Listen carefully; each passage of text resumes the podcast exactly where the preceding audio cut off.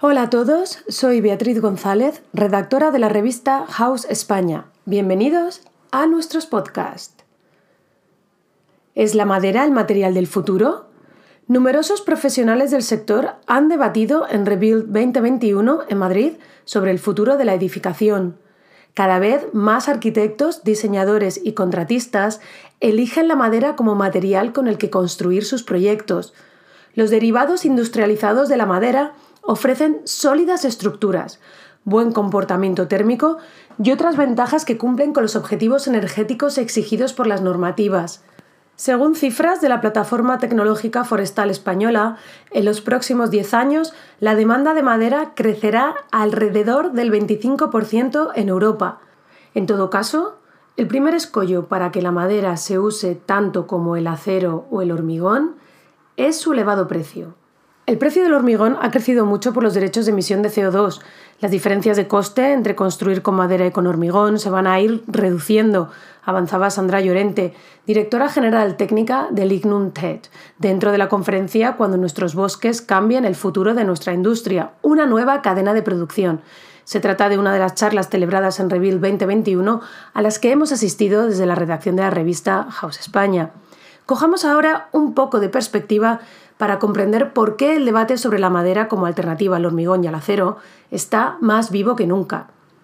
Sostenibilidad, economía circular, eficiencia energética, aprovechamiento sostenible de los recursos. Hablamos de conceptos que ya están definiendo el sector de la construcción. Es en este contexto donde la madera se está convirtiendo en un bien preciado. Usar madera en lugar de otros materiales ahorra una media de 0,9 toneladas de dióxido de carbono por metro cúbico, según los expertos. Además, para respetar lo firmado en los Acuerdos de París, Tratado Internacional sobre el Cambio Climático, no nos va a quedar más remedio que usar madera, aseguraba Llorente, mencionando además que la Villa Olímpica de los Juegos de París 2024 va a ser un edificio de ocho plantas íntegramente construido en madera. Lo cierto es que las cifras también dan la razón a quienes vaticinan un futuro halagüeño para la construcción en madera.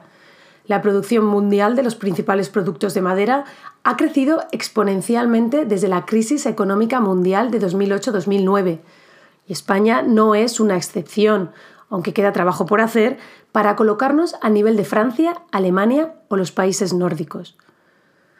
La madera no es solo un material renovable, reutilizable, reciclable y biodegradable, sino que también proporciona entornos más sanos física y psicológicamente, además de ser el mejor aislante térmico, decía Ismael Olveira, director de Sabia Madera Maciza en Finsa y artífice de la Fundación Arume, en la conferencia Cuando nuestros bosques cambien el futuro de nuestra industria.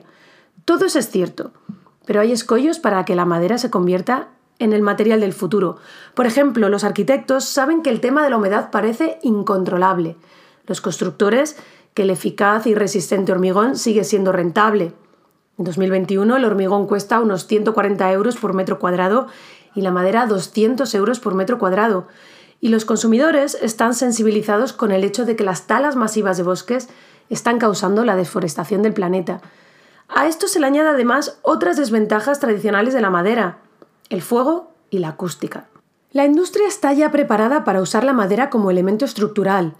Un proyecto en madera requiere la excelencia y total profesionalización de los agentes que participan. Con estas premisas, las reticencias se superan, contaba el arquitecto Antonio José Lara, ponente en la charla Nueva Arquitectura con Madera, hacia la descarbonización de la construcción. Sobre el tema del cuidado del planeta, todos los agentes y prescriptores lo tienen claro. La madera solo será el material del futuro si se utiliza madera sostenible. Certificados como PFC o FSC, por ejemplo, han cobrado fuerza los últimos años. Los certificados son sinónimos de bosques vivos, cuidados y de gestión forestal sostenible. Se ha dudado de la sostenibilidad de la madera, pero apostando por la madera y por una gestión forestal sostenible, habrá más árboles, apunta Gonzalo Anguita, director ejecutivo de FSC España. En este sentido, empresas punteras en el sector como Egoin ya apuestan por maderas autóctonas de kilómetro cero. Estamos construyendo escuelas en madera, soluciones constructivas saludables y respetuosas. Contaba en la charla Diseñando el futuro con madera sostenible Unai Gorroño, CEO de una empresa que acaba de inaugurar una planta en Álava que produce madera contralaminada. El futuro del sector de la construcción pasa por la digitalización y la industrialización, dos de los temas protagonistas en Reveal 2021. Sin duda, el material del futuro será aquel que sepa responder a estas necesidades.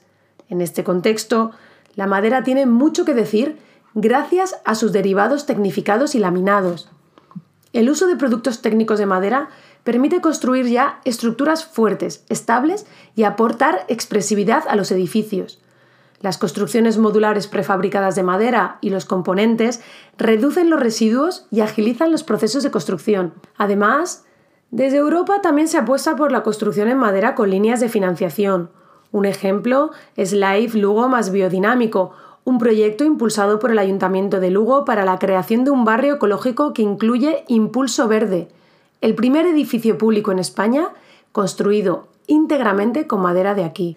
Si el siglo XIX fue el del acero como material de construcción y el siglo XX fue el del hormigón, el siglo XXI será el de la madera. La labor de los arquitectos es fundamental para que la madera sea el material del futuro. En las escuelas de arquitectura, se hace solo hincapié en el hormigón y acero. Tenemos que educar a los futuros arquitectos en la madera, opina Lara. Lo dejamos por hoy.